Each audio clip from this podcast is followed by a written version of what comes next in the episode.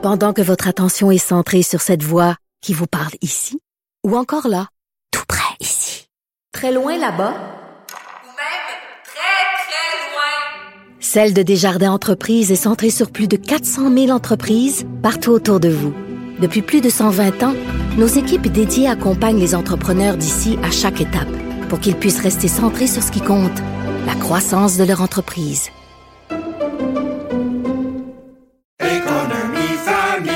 Ici Ricardo. Et Émilie, marchand d'IGA. On a envie de vous inspirer à bien manger. À moins de 5 la portion. Suffit de repérer les produits valeurs sûres et de les cuisiner avec une de nos recettes. Les valeurs sûres, c'est bien pensé, hein? Bien sûr! Détails sur IGA.net.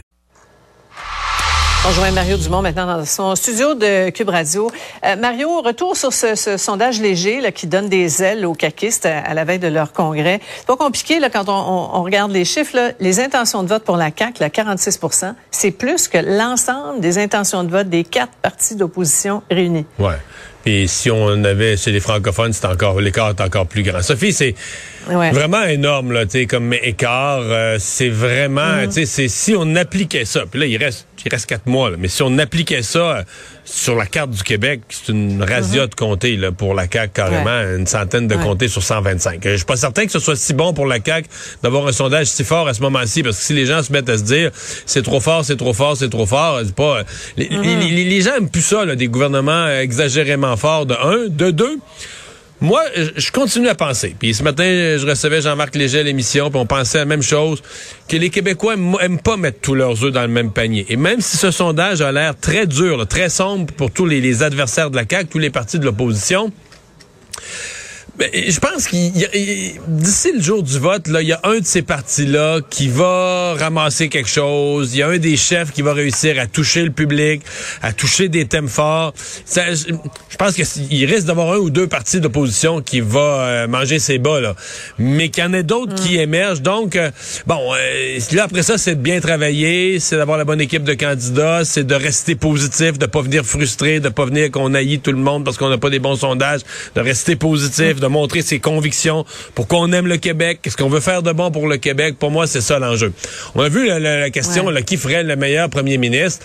Euh, encore là, François uh -huh. Legault. François Legault est à 46% son parti est à 46% La difficulté, c'est que tous les autres chefs, sont en bas de leur parti. Éric Duhem est à 11% son ouais. parti est en haut de ça. Même chose pour Gabriel Nadeau-Dubois. Madame Anglade, c'est encore pire. Son parti est à 18, elle est à 9. Donc, tous les chefs sont moins populaires que leur parti. Donc, ils ont eux aussi du, euh, du travail à faire sur leur, sur, sur, sur, leur image, sur leur discours public, sur leur mmh. discours politique.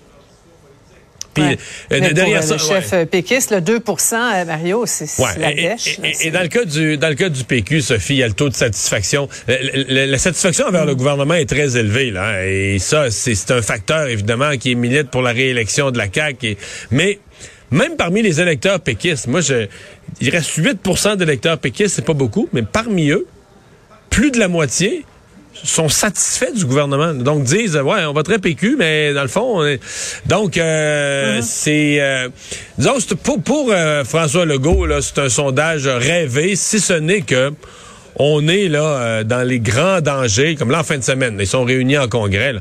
On est dans les grands dangers de dérapage, d'arrogance d'un député ouais, là, qui ouais. se pense plus fin parce que puis que là il va d'une ouais, déclaration. Donc, on, on va y revenir au congrès, Mario, mais M. Legault va le répéter souvent qu'il faut pas être arrogant puis qu'il faut rester humble. Bon, mais des chiffres pareils là, c'est dire tout le pain sur la planche des partis d'opposition, des vieux partis surtout, là, parce que les, les libéraux et les péquistes euh, vont pas très bien. M. Ouais. Duhem a quand même quelques bonnes nouvelles. Là, M. Duhem a quelques bonnes nouvelles. Son vote s'est maintenu, même si la pandémie est finie. Dans la région de Québec, mm -hmm. il sort quand même assez fort. Fort à Québec. Euh, ouais. ouais. donc pour lui, il y a quelques bonnes nouvelles, mais là, ça a quand même arrêté de monter, même si les francophones, ça rebaissait un petit peu. Il fait une percée étonnante euh, chez les non-francophones. Euh, il a misé pour mm -hmm. qu'il y ait un débat en anglais, etc. Il a voté cette semaine contre la loi 96. Est-ce que c'est ça l'explication? Maintenant, est-ce que ça, ça va? Je pense pas qu'il va gagner des comtés dans l'ouest de Montréal. Donc, c'est c'est comme un phénomène, on regarde ça, on dit, OK, une montée, il est presque à 20 là, ouais. chez les non-francophones. Ouais, ouais. Pourquoi, comment, où ça va mener, c'est ça qui est un peu euh, qui est un peu moins clair. Du côté de Québec solidaire, oublions-le pas. Ils sont, ils sont aujourd'hui en bas, à 13% ils sont en bas de ce que non, Manon Massé avait obtenu, là, 16% et plus, 10 sièges à la dernière élection. C'était un exploit de Mme Massé.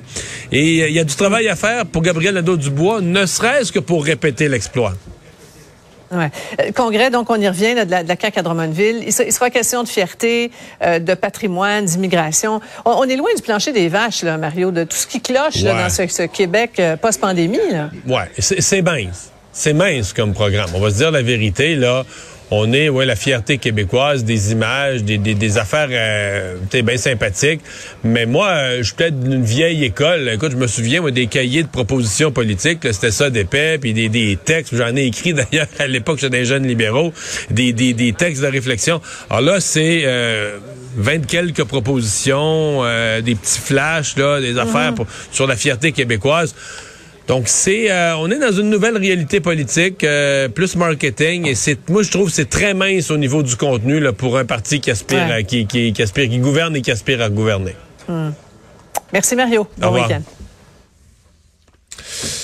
Alors Vincent, ben euh, avant de se quitter pour le week-end, euh, dernier portrait de situation euh, de des pannes chez Hydro-Québec. Parce que parce que y a, hum, écoute, il y a un peu de nouveau, une baisse quand même du nombre de pannes, mise à jour il y a quelques minutes à peine là sur le, bilan des, des pannes d'Hydro-Québec. 35 900 personnes ont fait foyer toujours privé d'électricité. On était quand même à 40 000 en début d'émission. On promet, on souhaitait arriver en bas de 30 000 d'ici la fin de la journée.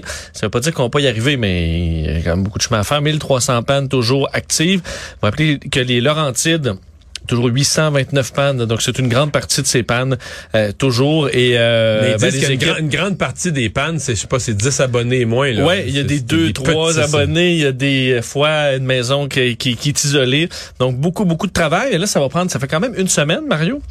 Euh, ça va faire une ah, semaine. les gens qui l'auront pas encore en fin de semaine, là, c'est plus drôle du tout. Là. C'est que là, au rythme où ça descend, il y en a pour des jours encore, là, pour certains. Alors, heureusement, c'est pas l'hiver, mais euh, c'est quand même tout un casse-tête pour certains propriétaires qui doivent commencer à être un peu exaspérés. Toujours chez Hydro-Québec, on dit on a 2000 personnes qui travaillent 16, jours par, 16 heures par jour. On n'arrête pas, on va faire tout ce qu'on peut. Pas d'autres alertes de tornade pour le week-end qui vient? Non, pas nécessairement la meilleure météo, par contre, en fin de semaine. mais dimanche, pas de... dimanche un peu mieux, je pense. Là, mais samedi plus difficile, mais pas de, pas de température extrême, disons. Merci euh, Vincent, euh, merci Charlie. Charlotte à la mise en onde et à la recherche. Merci à vous d'avoir été là. On se donne rendez-vous lundi 15h30. C'est Sophie Durocher qui s'en vient. Bon week-end.